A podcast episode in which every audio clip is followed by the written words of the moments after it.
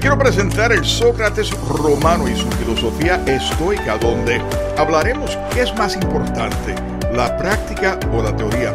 ¿Cuáles son las virtudes importantes para asegurarnos un crecimiento extraordinario?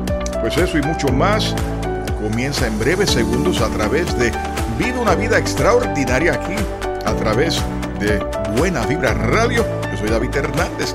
Me retires.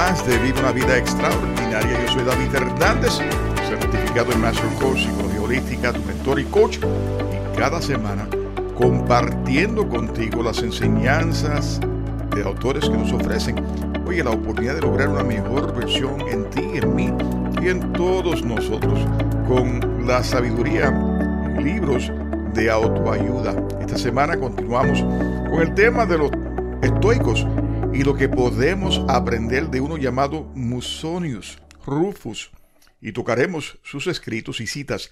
El libro nos llega de parte de Cynthia King, quien traduce el libro, o mejor dicho, los discursos recopilados por un estudiante que dio eh, clases, eh, o, que mejor dicho, tomó clases con Musonius eh, Rufus, un romano poco conocido hoy en día, pero uno de los maestros de Epictetus, un reconocido estoico.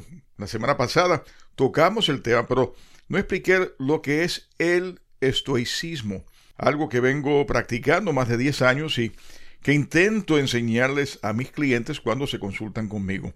El estoicismo es la filosofía que defiende la idea de que la sabiduría y la felicidad solo pueden ser alcanzadas mediante el rechazo de las cosas materiales y muy similar a los budistas el despego. Así promulga el control y el imperio de las pasiones y las cosas que pueden perturbar la vida del sujeto a través de la razón, el carácter y sobre todo la valentía. Surgió a partir de Zenón de Sitio en el año 301 a.C. con la fundación de la escuela estoica. Dada su gran popularidad durante el periodo helenístico o periodo alejandrino, desarrollado entre la muerte de Alejandro Magno en el año 323 a.C. y la muerte de Cleopatra y Marco Antonio en el año 31 a.C.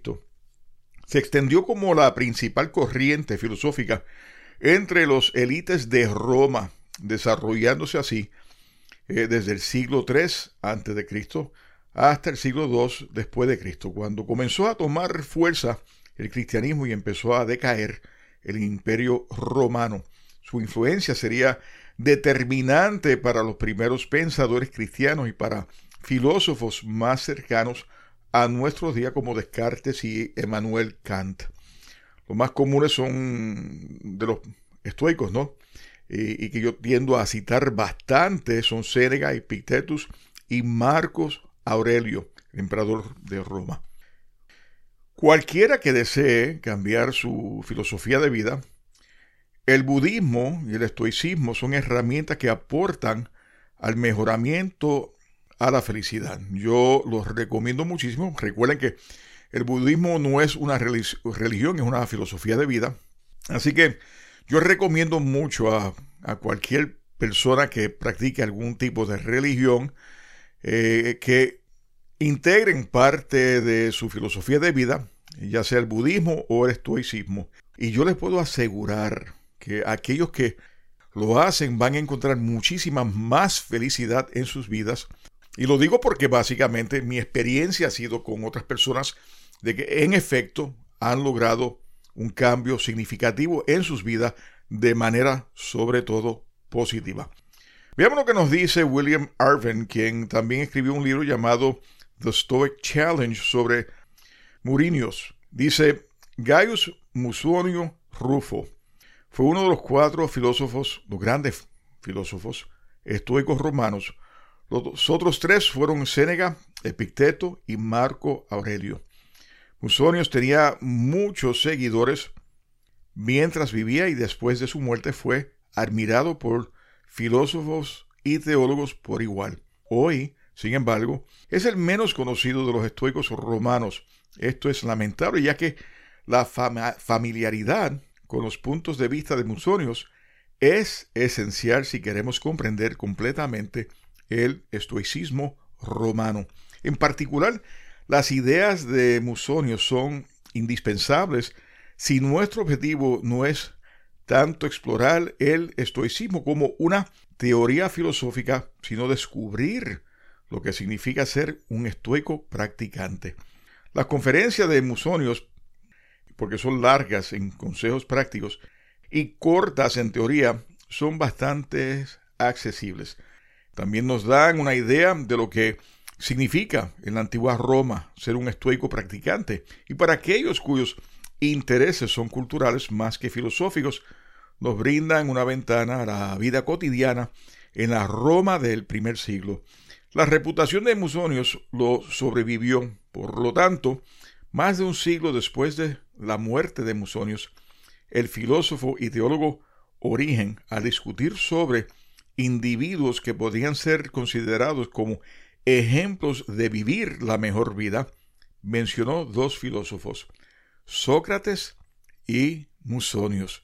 Sin embargo, a fines del siglo XX, Musonios había caído en la oscuridad. Si bien las obras de los otros estoicos romanos se podían obtener en la mayoría de las bibliotecas y librerías, las obras de Musonios fueron sorprendentemente difíciles de obtener. Solo había una traducción al inglés de sus obras y donde vivió y donde vivo, solo una copia hecha, girones, de esta traducción estaba disponible a través del préstamo entre bibliotecas. La traducción que sigue es un intento de remediar esta situación y ayudar a devolver a Musonios a su lugar legítimo en el panteón estoico. Cierro la cita. Mira, tengo que confesar que no conocía quién era Musonios hasta, hasta recientemente. Y para mi sorpresa fue algo sumamente gratificante encontrar, encontrarme con este libro que para bien ha sido traducido por Cynthia King. A menos que realmente te guste el estoicismo y estés de lleno en su filosofía, probablemente nunca hayas oído hablar de Musonios, pero fue uno de los cuatro grandes estoicos romanos. De hecho, era conocido como el Sócrates romano, para ponerlo en contexto histórico, con los otros tres estoicos romanos, nació en el año 30 después de Cristo, eh, unos 34 años después de Sénega, enseñó a Epicteto, que nació en el año 55 después de Cristo, lo que hizo unos 25 años más jóvenes que Misunio. Misunio. Epicteto murió en 135, pero enseñó a muchísimas personas que a su vez le enseñaron al emperador romano Marco Aurelio, que nació en el año 121 después de Cristo. Su filosofía estoica, razón por la cual Aurelio se refiere a él más que a cualquier otro maestro en su libro de meditaciones. Al igual que Sócrates y Epicteto, Musonio nunca escribió un libro. Este libro es una traducción de una colección de sus conferencias y dichos capturados por uno de sus alumnos, un tipo ahí llamado Lucius. Si te gusta el estoicismo, creo que realmente disfrutarás de este libro. Y si estás aprendiendo sobre el estoicismo ahora, es un buen lugar para comenzar. Musonios tiene la misma energía, eh, sin sentido del humor, que su mejor alumno Epicteto. Es una alegría leer y, y sentir su claridad y convicción inequívoca sobre el poder de la filosofía, vivir una vida de virtud. Por supuesto, está lleno de grandes ideas y estoy emocionado eh, en el día de hoy de compartir algunas de mis eh, partes más favoritas. Así que, ¿qué tal si vamos directamente a las citas? Comencemos con qué es más importante, la práctica o la teoría.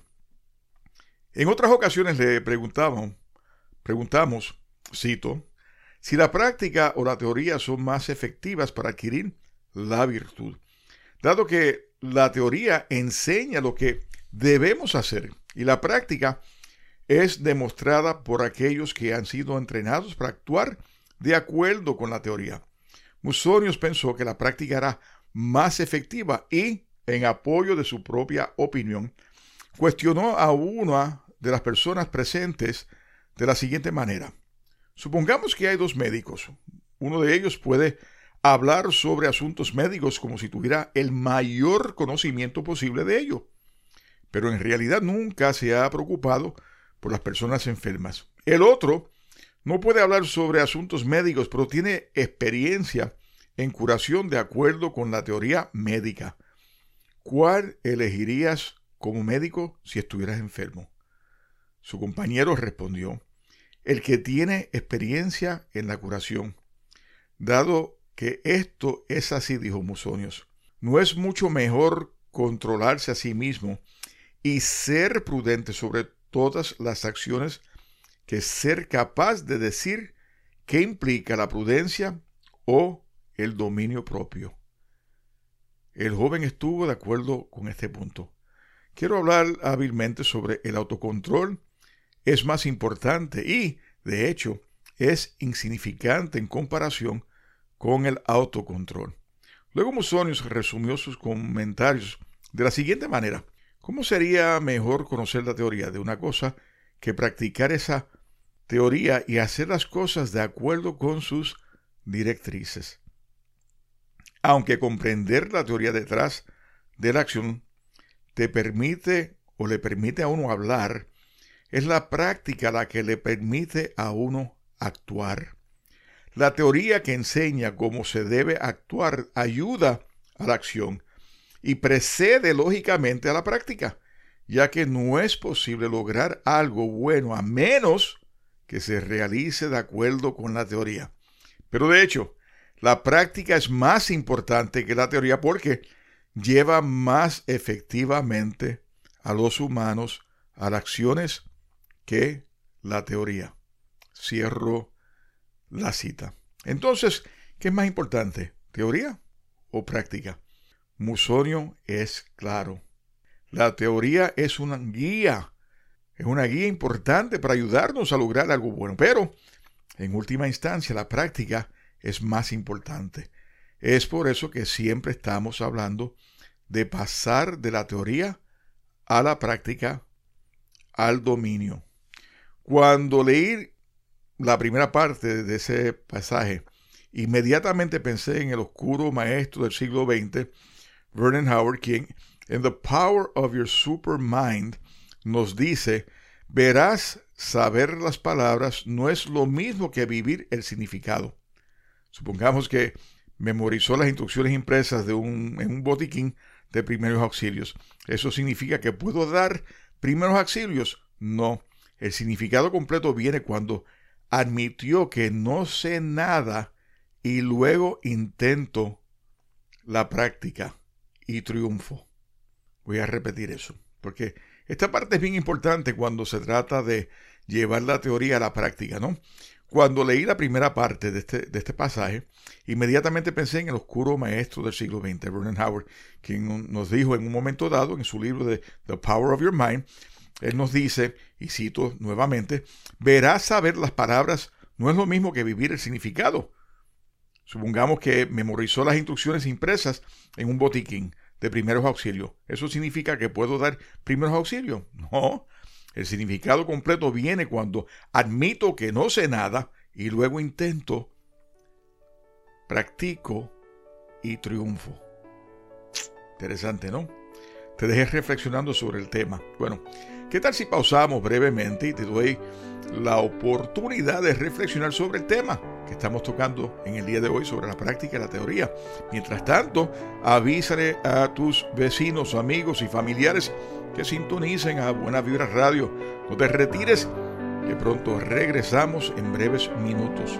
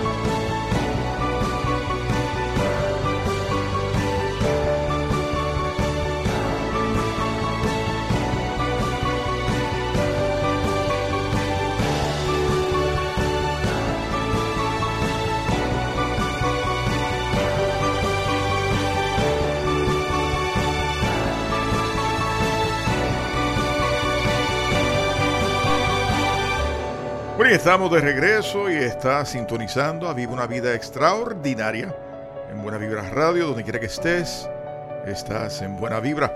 Si te perdiste parte de este programa, recuerda que puedes escucharme los miércoles a las 7 de la mañana, 9 de, 9 de la noche y sábado a las 11.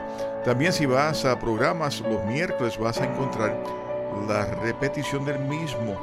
Así que puedes siempre acceder a la aplicación de Buena Vibra Radio, buscar programas, buscar Vive una vida extraordinaria y ahí me vas a encontrar y puedes escuchar este programa y los demás programas que hemos estado ofreciéndote durante el curso de este año.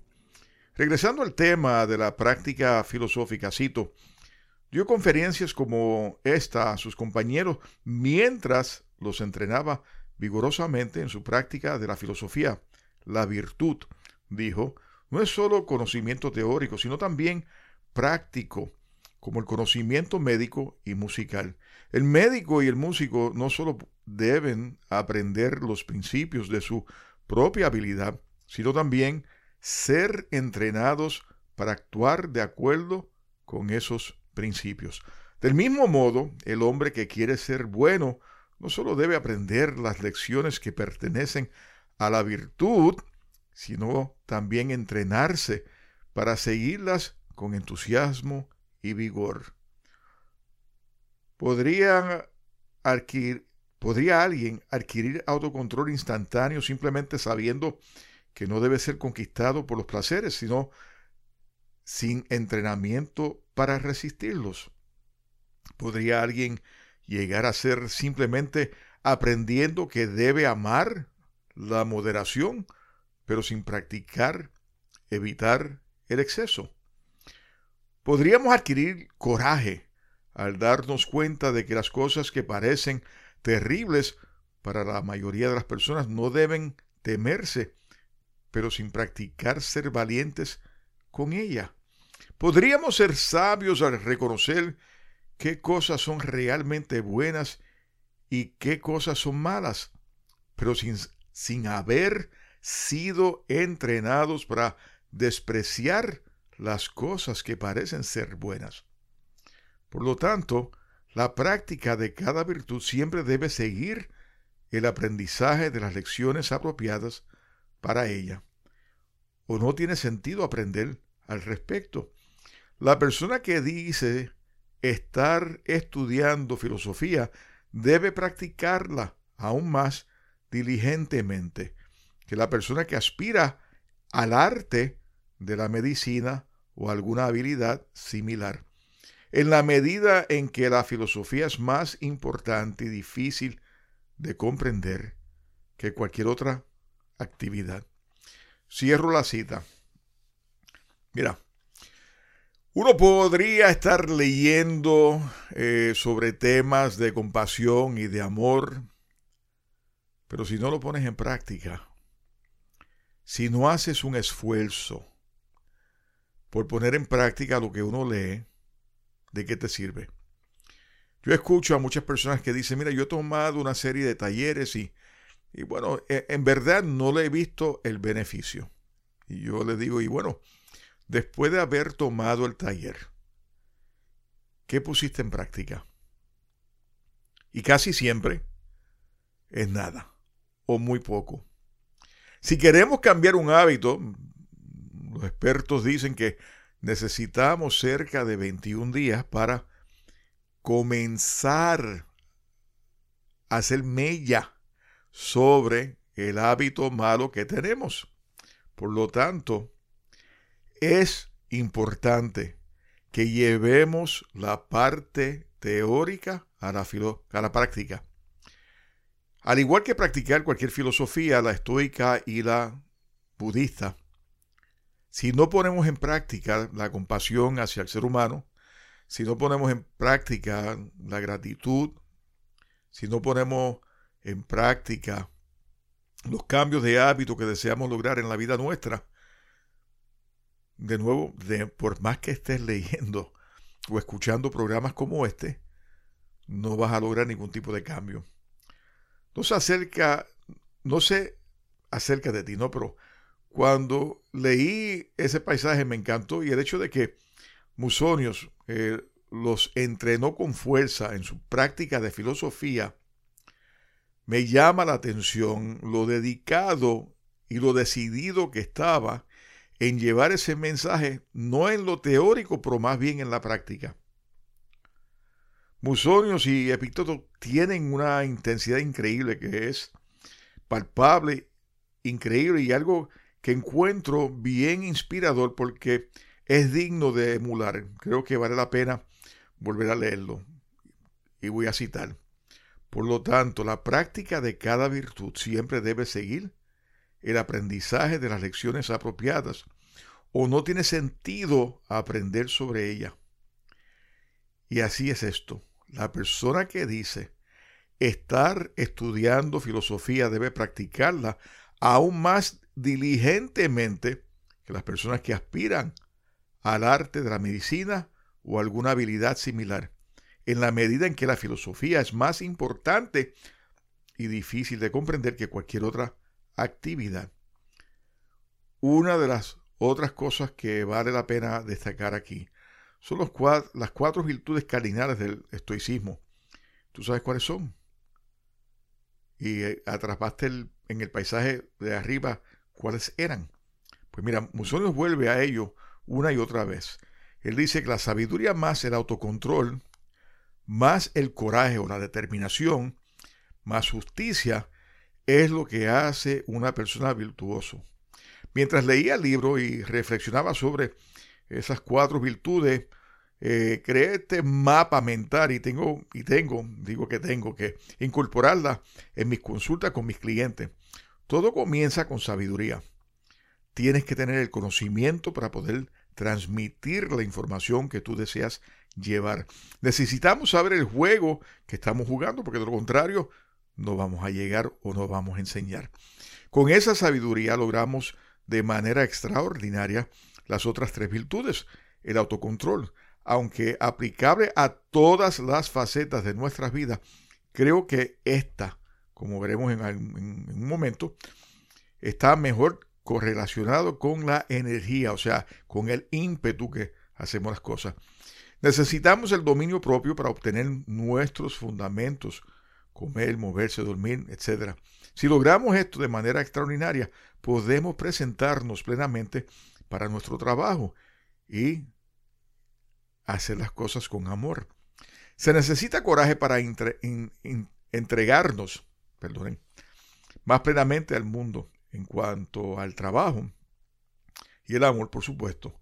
Y la virtud de la justicia podría y quizás debería llamarse amor, ya que los estoicos valoraban no solo la justicia per se, sino la amabilidad y la generosidad. Y bueno, el amor. Entonces, sabiduría, autocontrol, que no es otra cosa que tener la energía apropiada para poder llevar a cabo lo que uno desea. O sea, vuelvo y repito, alimentarte, dormir adecuadamente. Coraje, que es el trabajo, la determinación con que uno hace las cosas. Y la justicia, que no es otra cosa que el amor. Conozcamos el juego que estamos jugando y juégalo bien, logrando de manera extraordinaria estas tres grandes virtudes. Permíteme compartir contigo el siguiente pensamiento de Musonios. Él dice, si logras algo bueno con trabajo duro, el trabajo pasa rápidamente, pero la bondad perdura. Si haces algo vergonzoso en busca del placer, el placer pasa rápidamente, pero la vergüenza perdura. Ahora bien, ¿cómo te liberas de los vicios? Y aquí volvemos otra vez a Musonios y cito, el hombre valiente es tan valiente en el exilio como lo fue en, casa. Por lo tanto, también dice tan audazmente lo que piensa cuando está exiliado como cuando no es un exiliado. Pero, ¿por qué debo recurrir a ejemplos históricos? ¿No sabes que yo mismo soy un exiliado? Me han robado la libertad de expresión. He tenido el poder de decir lo que creo que me han quitado usted o alguien más me ha visto agachado antes que nadie porque soy un exiliado, o me ha visto pensar que mi estado es peor que antes. Por Zeus, debes admitir que nunca me has visto gemir o gemir por mi exilio. Incluso si alguien nos ha privado de nuestro país, no nos han quitado nuestra capacidad de soportar el exilio. Déjame decirte cómo me convenzo de no ser molestado por el exilio. Como te mostré anteriormente, no creo que el exilio priva a una persona por completo de las cosas que muchas personas consideran buenas. E incluso si privaría a una persona de algunas o de todas estas cosas, no lo priva de cosas que son realmente buenas a las personas en el exilio no se le impide tener coraje, justicia, autocontrol, sabiduría o cualquier otra virtud solo porque está en el exilio. Cuando estás, cuando estas cualidades están presentes, tienden a honrar y beneficiar a una persona y demuestra que merece elogios y fama. La ausencia de estas cualidades trabaja para dañarlo y avergonzarlo mostrándole que es malo y sin fama. En consecuencia, si eres una persona buena y virtuosa, el exilio no te dañará ni disminuirá, porque aún tienes las cosas que mejor pueden ayudarte y elevarte. Y si resulta que eres una mala persona, es el vicio, no el exilio, lo que te perjudica. El vicio, no el exilio, lo que te trae pena. Debes trabajar para liberarte del vicio en lugar del exilio. Cierro la cita. ¿Qué es peor, vicio o exilio? No sé qué pensará, especialmente si eres de los que han tenido que huir de su país. La precisión lógica de Musonios con que expresa una de la otra me ha convencido que la experiencia me ha convencido que es el vicio el que debemos trabajar para liberarnos, ya sea que estemos exiliados o no. Y para ser claros, en el registro histórico, Musonios era un experto en tales asuntos. Fue exiliado no una, sino dos veces. ¿Por qué debería importarnos más el vicio que nuestro exilio? Bueno, el, estudiante Musonius Epicteto hace el trabajo articulando la regla número uno del estoicismo. La tarea principal en la vida es simplemente esta, identificar y separar los asuntos para que pueda decirnos claramente cuáles son externos que no están bajo mi control y cuáles tienen que ver con las elecciones que realmente yo controlo. ¿Dónde busco el bien y el mal. No a los externos incontrolables, sino a mí mismo, a las elecciones que son mías. Cierro la cita.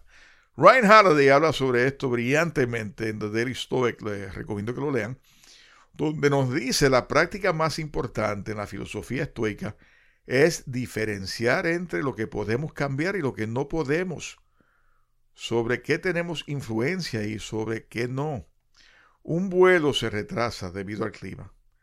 Ninguna cantidad de gritos a un representante de una línea aérea terminará con una tormenta, terminará con la, tormenta. Ninguna cantidad de deseos te hará más alto o bajo, o vas a nacer en otro lugar distinto. Dejarte llevar por la ira, la frustración, los malos ratos, los malos recuerdos, es una pérdida de energía, algo que todavía me falta por aprender hoy por hoy. Hay cosas que todavía me sacan de mis casillas. ¿Qué nos dice Musonio sobre la comida? Pues veamos, porque también esta parte la toca muy interesantemente. A menudo hablaba de manera muy contundente sobre la comida, alegando que la comida no era un tema insignificante y que lo que se come tiene consecuencias significativas. En particular, pensó que dominar el apetito por la comida y la bebida era el comienzo y la base del autocontrol. En una ocasión prescindió de sus otros temas habituales y dijo lo siguiente sobre la comida. Del mismo modo que uno debería elegir alimentos baratos en lugar de alimentos caros y alimentos que son fáciles de obtener en lugar de alimentos que son difíciles de obtener, uno debería elegir alimentos adecuados para un ser humano en lugar de alimentos que no lo son. Esto literalmente me tomó por sorpresa, cierro la cita. O sea, un filósofo hace más de dos mil años ya nos estaba hablando sobre el tema de la comida. O sea, ese era el Oprah Winfrey de, de la dieta, utilizando el argumento de que la comida no era un tema insignificante y que lo que se come tiene consecuencias significativas. Tú sabes que nosotros subestimamos, creo, demasiado a los antiguos esa sabiduría y conocimiento profundo. O sea, dos mil años atrás, eh, más tarde, lo podemos aplicar hoy por hoy, lo que significa el comer adecuadamente. A veces yo intento ponerme en, su lugar y me pregunto, oye, ¿qué crees que diría sobre nuestras adicciones tecnológicas? Porque hoy por hoy tenemos unas adicciones tecnológicas bien, bien, bien fuertes. Creo que es bastante obvio que hablará o que hablaría de una manera muy contundente sobre el apego que nosotros tenemos con nuestros teléfonos y las computadoras. ¿Por qué? Porque estas cosas son insignificantes, de hecho, son fundamentales para nuestra práctica de filosofía. El tiempo que le estás dedicando día a día, ¿no? a tu teléfono y a lo que comes y el momento que dejas de respirar porque dejas porque estás pendiente a tu móvil tiene fuertes consecuencias sobre tu salud. Ahora que estamos en una era donde el tema vegetariano, vegano, etcétera, toma mayor relevancia, y aquí me voy a, disparar en el pie yo mismo, Musonios argumentó que una dieta a base de carne era demasiado cruda para los humanos y más adecuada para las bestias salvajes. Dijo que era demasiado pesado e impidía la actividad mental. O sea que si nosotros somos personas carnívoras, que necesitamos siempre nuestro buen pedazo de steak sobre la mesa, eh, recuerda que eso es lo que posiblemente está impidiendo a que puedas pensar con fluidez. También nos dice que practiquemos elegir comida no por placer, sino por alimento. No para complacer el paladar, sino para fortalecer el cuerpo. La garganta fue creada como un pasaje para la comida, no como un órgano para el placer. Y las plantas se nutren por su supervivencia, no por el placer. Y también para los humanos la comida es la medicina de la vida. Por lo tanto, el objetivo de nuestra alimentación debe ser mantenernos vivos en lugar de tener placer al menos si deseamos seguir los sólidos consejos de Sócrates, quien dijo que muchos hombres viven para comer, pero que él comía para vivir. Ninguna persona insensata querrá seguir a las masas y vivir para comer, como lo hacen en esa búsqueda constante de los placeres gastronómicos. Yo he pecado de eso muchísimas veces, es lo que culturalmente nos enseña y lamentablemente no es la manera correcta de uno alimentarse. Así que, como dije anteriormente, todavía me falta muchísimo por aprender. Si eres de lo que te gustan las comidas rápidas, si comes por satisfacer gusto y no para vivir, entonces con el tiempo te vas a dar cuenta que las consecuencias pueden ser desastrosas. Podría mencionar varias personas que conozco personalmente que cuando éramos jóvenes eh, comían mucha comida rápida y hoy por hoy vemos las consecuencias que eso ha tenido sobre su salud. Comparto contigo otra cita de Musonius. Para resumir la discusión sobre la comida, digo que el objetivo de comer es lograr salud y fortaleza. En consecuencia, uno debe comer solo alimentos de bajo costo y debe preocuparse por la decencia y la moderación apropiada. Y, sobre todo, por un comportamiento moderado y estudioso. Cierro la cita.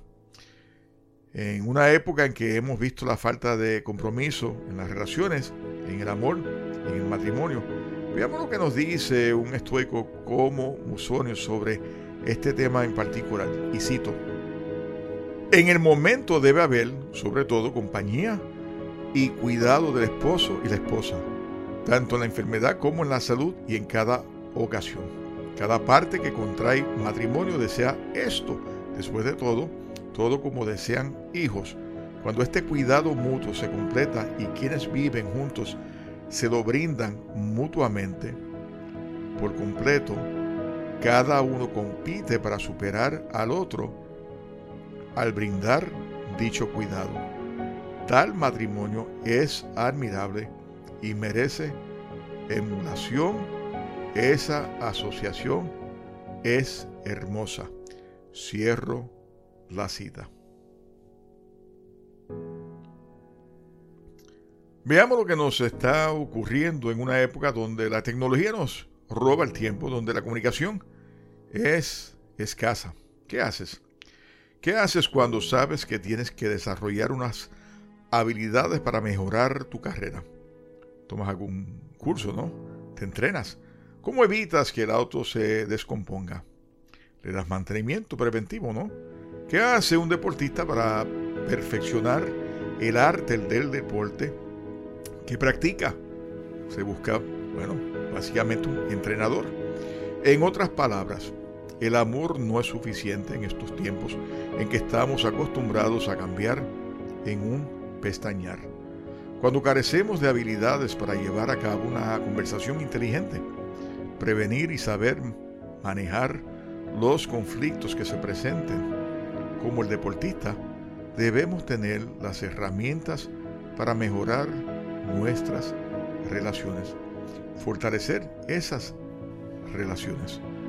Si algo tenemos que hacer todos como prevención, como crecimiento para prolongar una relación fructífera, es precisamente buscar a un coach de relaciones, a un coach que nos infunda los valores que nos haga mejores personas para alcanzar la dicha y la felicidad. No solamente para otros, también para uno.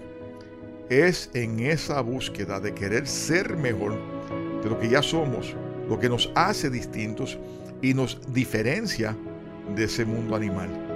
Por lo tanto, ¿qué estás haciendo para lograr una mejor versión de ti y de tu pareja?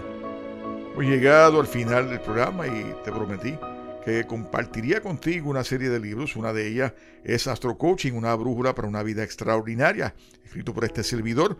Un libro que te lleva a reflexionar sobre la ciencia de la astrología y las posibilidades de descubrir nuestro estado de felicidad, además de cómo podemos ir cambiando nuestro destino y la ciencia de la neuroplasticidad y los 12 pasos que te encaminan a ser más feliz. También la novela El alquimista del espíritu, una novela escrita por este servidor que te lleva a reflexionar sobre tus lecciones de vida y cómo esas lecciones están todas relacionadas con nuestro crecimiento espiritual y nuestro propósito de vida. Te invito a que descargues eh, tu aplicación a tu móvil y comiences a disfrutar de la diversa programación de Buena Vibra Radio y todo lo que te ofrecen los anfitriones. Visita nuestra página de Buena Vibra Radio y regístrate. Te invito a que visites mi página de mentorcoachproject.com y veas todo lo que te puedo ofrecer. Si eres coach y deseas ser parte de la emisora de Buena Vibra Radio, te invito a que vayas a la página de buenavibraradio.com y descubras todos los beneficios que tendrías al estar en esta emisora y cómo podrías llegar a más clientes. Todo por menos de 5 dólares a la semana. Muchas bendiciones, que sea tu espíritu el que ilumine tu camino siempre. Muchísimas gracias por estar aquí sintonizando a Viva una vida extraordinaria. Te veo la semana que viene. Chao.